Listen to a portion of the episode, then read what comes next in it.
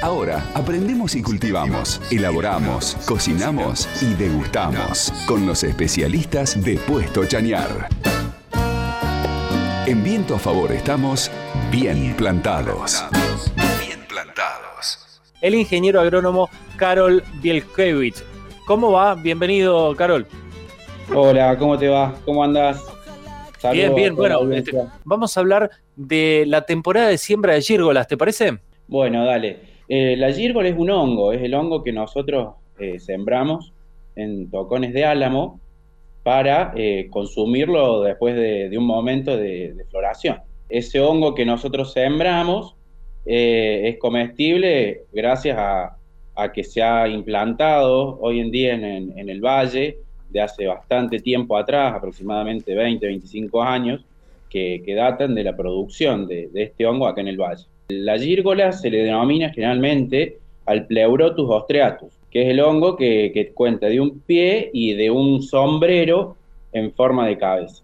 Esto generalmente lo encontramos en producciones, en troncos que, se, saben, se saben realizar o en algunos lugares hoy en día, en las acequias, que, están un poco abandonadas, o a la, a la orilla del río se saben encontrar estos hongos ya naturalmente. Obviamente que antes de consumirlo hay que tener la certeza de que estamos consumiendo un hongo de estos, ¿no? La temporada de siembra se inicia, es una ventana que nosotros llamamos de aproximadamente mediados de agosto hasta noviembre, que coincide con eh, la brotación del álamo, ¿no? que es eh, uno de los insumos que nosotros usamos para nuestra producción.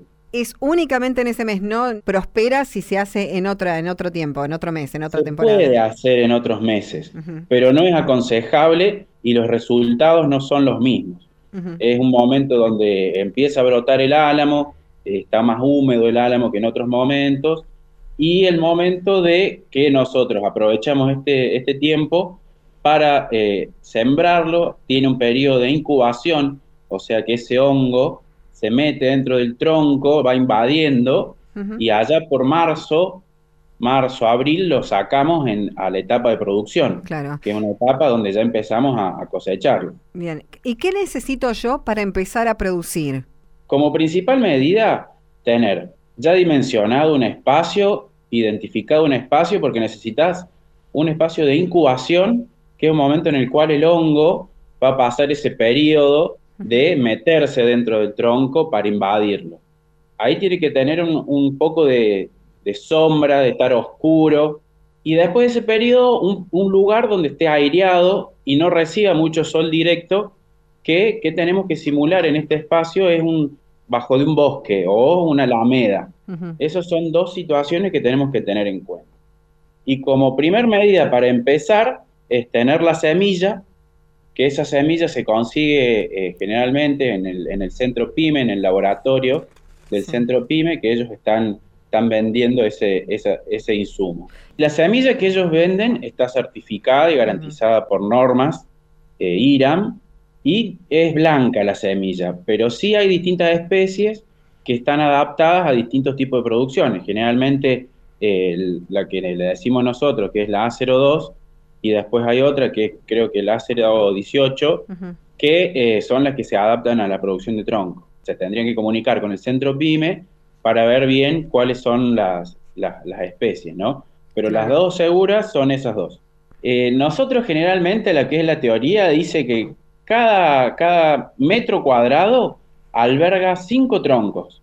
Nosotros podemos poner ahí cinco tronquitos distanciados, equidistantes, ¿no? Siempre tratando de acomodarlos de forma tal de que no se toquen los troncos y que cuando tengamos la posibilidad de que crezca uno, no se toque con el tronco que está al lado, cosa de que no perdamos eh, espacio y aprovechemos todo el espacio que nosotros estamos teniendo para la producción. Es un periodo largo porque nosotros empezamos ahora en septiembre, octubre y lo estamos sacando a la producción allá por finales de febrero, marzo, ya cuando los días están más frescos, hay un poco más de humedad. O sea que desde ahora hasta marzo está incubándose y después el momento de, cosecha, de producción, dura un mes, un mes y medio, dependiendo de las temperaturas eh, en esa época, ¿no? en, el otoño. Y esto lo que tiene particular que este tronco que nosotros vamos a estar sembrando tiene la posibilidad de durar de dos a tres años. O sea que nosotros podemos ir resembrando y aumentando nuestro stock eh, a en el transcurrir de los años, ¿no? En los sistemas de producción lo que hacemos es un tocón, que le llamamos nosotros, que es un pedazo del rodillo de, del rollizo de álamo, que generalmente en la zona son de 2 metros 50, nosotros cortamos un pedazo de 40 centímetros de, alto y a eso le hacemos una rebanadita, una rebanadita como una tapa en la cual en ese tronco nosotros ponemos la semilla y con esa rebanadita le ponemos una tapa. O sea que vos tenés que imaginarte que eh, en una superficie, en un, en un suelo, vas a tener todos toconcitos de 40 centímetros aproximadamente desparramados así. Obviamente, ordenadamente, ¿no? Si no, sería un lío. Una persona, ¿qué, requiere? Bueno, lo que requiere generalmente es un espacio, un espacio disponible. Lo bueno es de esto es que generalmente vos podés destinar tierra que no es apta para, cultivos como, como plantas de, frutales o, o, cultivo de huerta. Es un suelo más pobre porque no necesitas plantar, sino poner, poner sobre encima del suelo. Lo que sí necesitas es un espacio de acuerdo a la cantidad de producción que vos quieras hacer.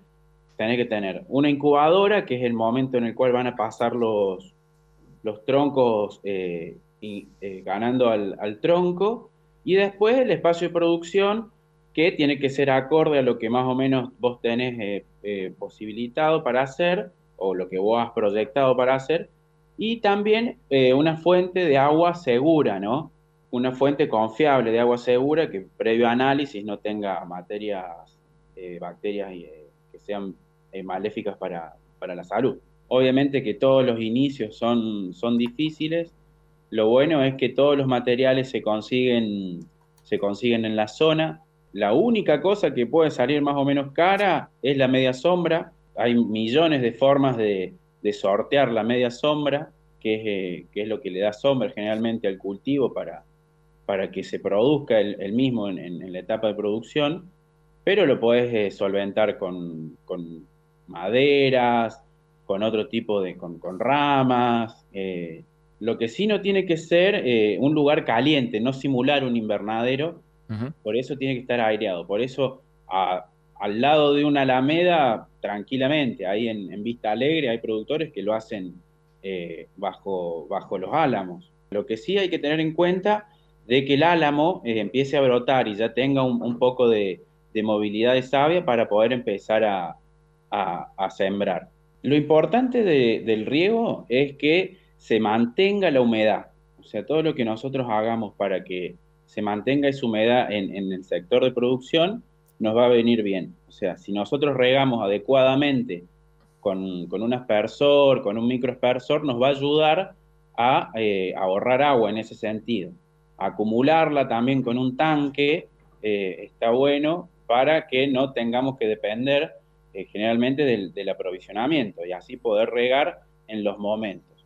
El riego que se hace es generalmente de dos a tres veces por día eh, en el momento de producción, o sea que hablas de marzo a abril, se le hacen los riegos. Lo que sí hay que tener que ver en cuenta, si está lloviendo o no, se le riega, hay que ver cómo está creciendo ese hongo, si va a necesitar o no eh, mayor cantidad de agua. Toda la información a través de la página de Facebook del puesto Chanear con N-I. Eh, no con la ñ, los, pueden encontrar allí con las vías de comunicación, todas las propuestas didácticas que tienen. Te agradecemos infinitamente. A ustedes por, por el espacio, les mando un, un saludo grande. LU5 Podcast.